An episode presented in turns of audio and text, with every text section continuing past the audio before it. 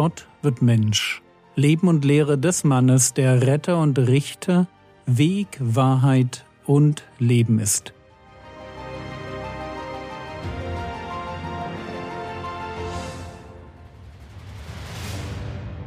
Episode 329 Jesus will kein König sein.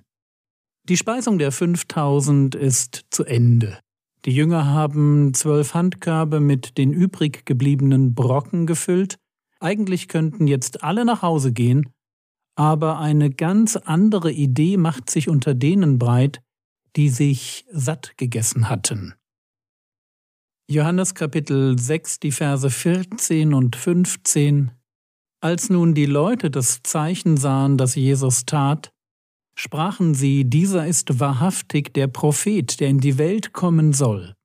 Da nun Jesus erkannte, dass sie kommen und ihn ergreifen wollten, um ihn zum König zu machen, zog er sich wieder auf den Berg zurück. Er allein. Fangen wir vorne an. Die Leute sehen ein Zeichen. Ein Zeichen, das ist ein Wunder, das über sich hinausweist. Wie ein Wegweiser. Ein Wunder kann für sich stehen, aber ein Zeichen ist ein Wunder, das ein größeres Thema offenbart. Und für die Leute, die von den Broten und Fischen gegessen hatten, war klar, dass sie es hier mit einem Zeichen zu tun hatten. Für sie war klar, diese Brot- und Fischvermehrung offenbart den Propheten. Dieser ist wahrhaftig der Prophet, der in die Welt kommen soll.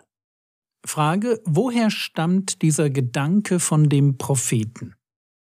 Sie stammt aus dem Alten Testament. Mose verheißt dem Volk Israel, 5. Mose 18, die Verse 15 bis 18, einen Propheten wie mich wird dir der Herr dein Gott aus deiner Mitte, aus deinen Brüdern erstehen lassen. Auf ihn sollt ihr hören, nach allem, was du vom Herrn deinem Gott am Horeb erbeten hast am Tag der Versammlung, indem du sagtest, ich möchte die Stimme des Herrn meines Gottes nicht länger hören, und dieses große Feuer möchte ich nicht mehr sehen, damit ich nicht sterbe. Da sprach der Herr zu mir, Sie haben recht getan mit dem, was Sie geredet haben. Einen Propheten wie dich will ich ihnen aus der Mitte ihrer Brüder erstehen lassen. Ich will meine Worte in seinen Mund legen, und er wird zu ihnen alles reden, was ich ihm befehlen werde. Hier haben wir also den Propheten. Und völlig zu Recht wird dieser Prophet mit dem Messias gleichgesetzt. Jesus ist dieser Prophet wie Mose. Er kommt und wie Mose den alten Bund aufgerichtet hat, so sollte Jesus den neuen Bund aufrichten. Die Leute haben Recht. Nur Recht haben heißt noch nicht, dass sie sich richtig verhalten. Ganz im Gegenteil. Sie sind begeistert und jetzt wollen sie Jesus zu ihrem König machen. Aber was tut der Herr Jesus? Er zog sich wieder auf den Berg zurück. Er allein. Jesus möchte kein König sein. Hier stehen Tausende bereit, ihn zu ihrem König zu machen. Und er verschwindet. Er geht einfach auf den Berg, wo er mit seinem Vater im Himmel ganz allein sein kann. Lasst uns diesen Punkt noch etwas besser verstehen. Maria bekommt von dem Engel Gabriel über ihren Sohn diese Verheißung. Lukas Kapitel 1, die Verse 32 und 33 dieser wird groß sein und Sohn des Höchsten genannt werden, und der Herr Gott wird ihm den Thron seines Vaters David geben. Und er wird über das Haus Jakobs herrschen in Ewigkeit, und seines Königtums wird kein Ende sein. Jesus ist also ein König. Die Volksmengen liegen nicht falsch. Jesus wird den Thron Davids besteigen, er wird über das Haus Jakobs herrschen in Ewigkeit, und sein Königtum wird kein Ende haben.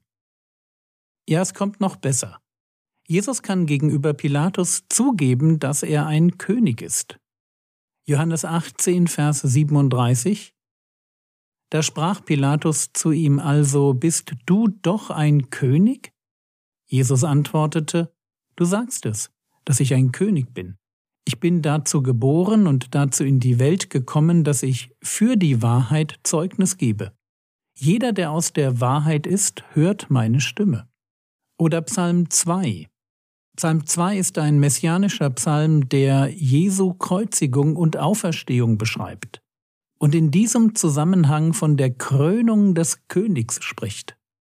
Psalm 2, Vers 6 habe doch ich meinen König geweiht auf Zion, meinem heiligen Berg.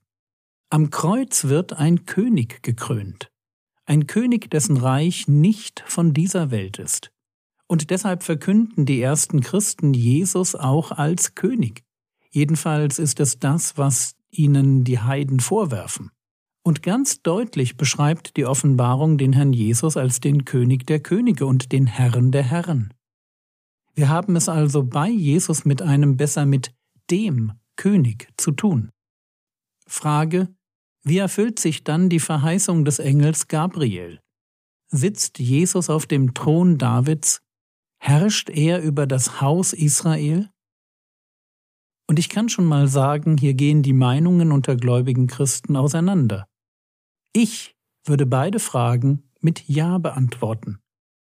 Ja, Jesus sitzt auf dem Thron Davids.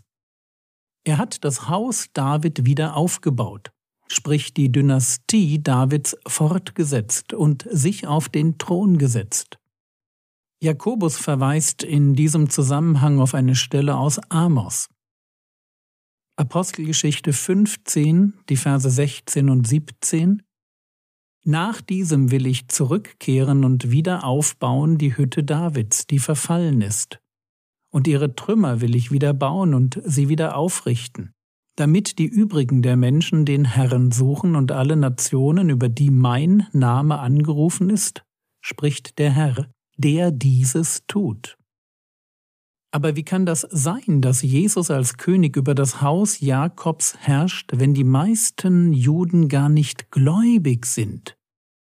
Und die Antwort hört sich so an. Römer Kapitel 9, Vers 6 nicht aber als ob das Wort Gottes hinfällig geworden wäre, denn nicht alle, die aus Israel sind, die sind Israeliten. Ein ganz schräger Vers, oder?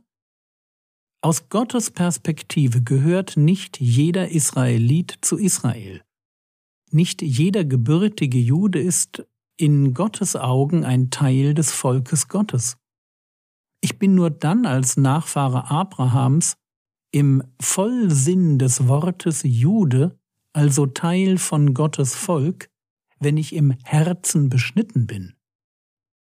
Römer 2, die Verse 28 und 29 Denn nicht der ist ein Jude, der es äußerlich ist, noch ist die äußerliche Beschneidung im Fleisch Beschneidung, sondern der ist ein Jude, der es innerlich ist, und Beschneidung ist die des Herzens im Geist, nicht im Buchstaben.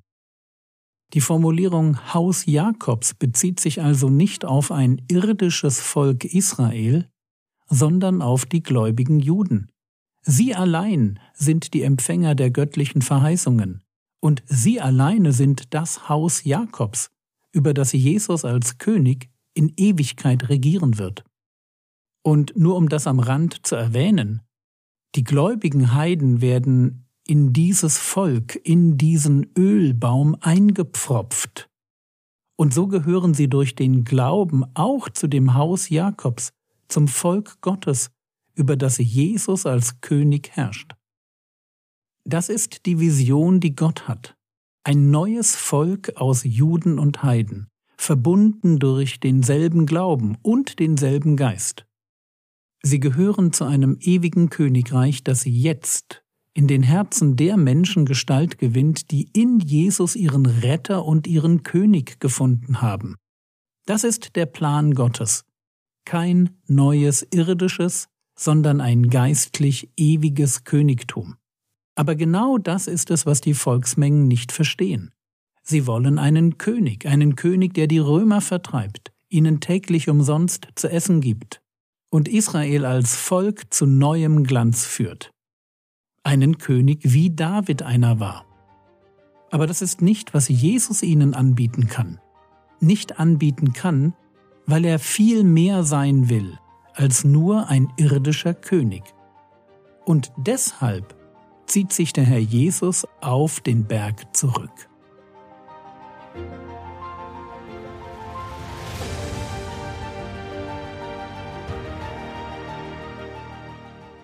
Was könntest du jetzt tun?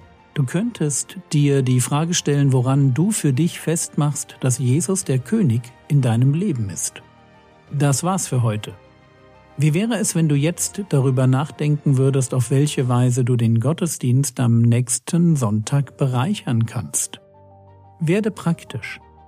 Der Herr segne dich, erfahre seine Gnade und lebe in seinem Frieden. Amen.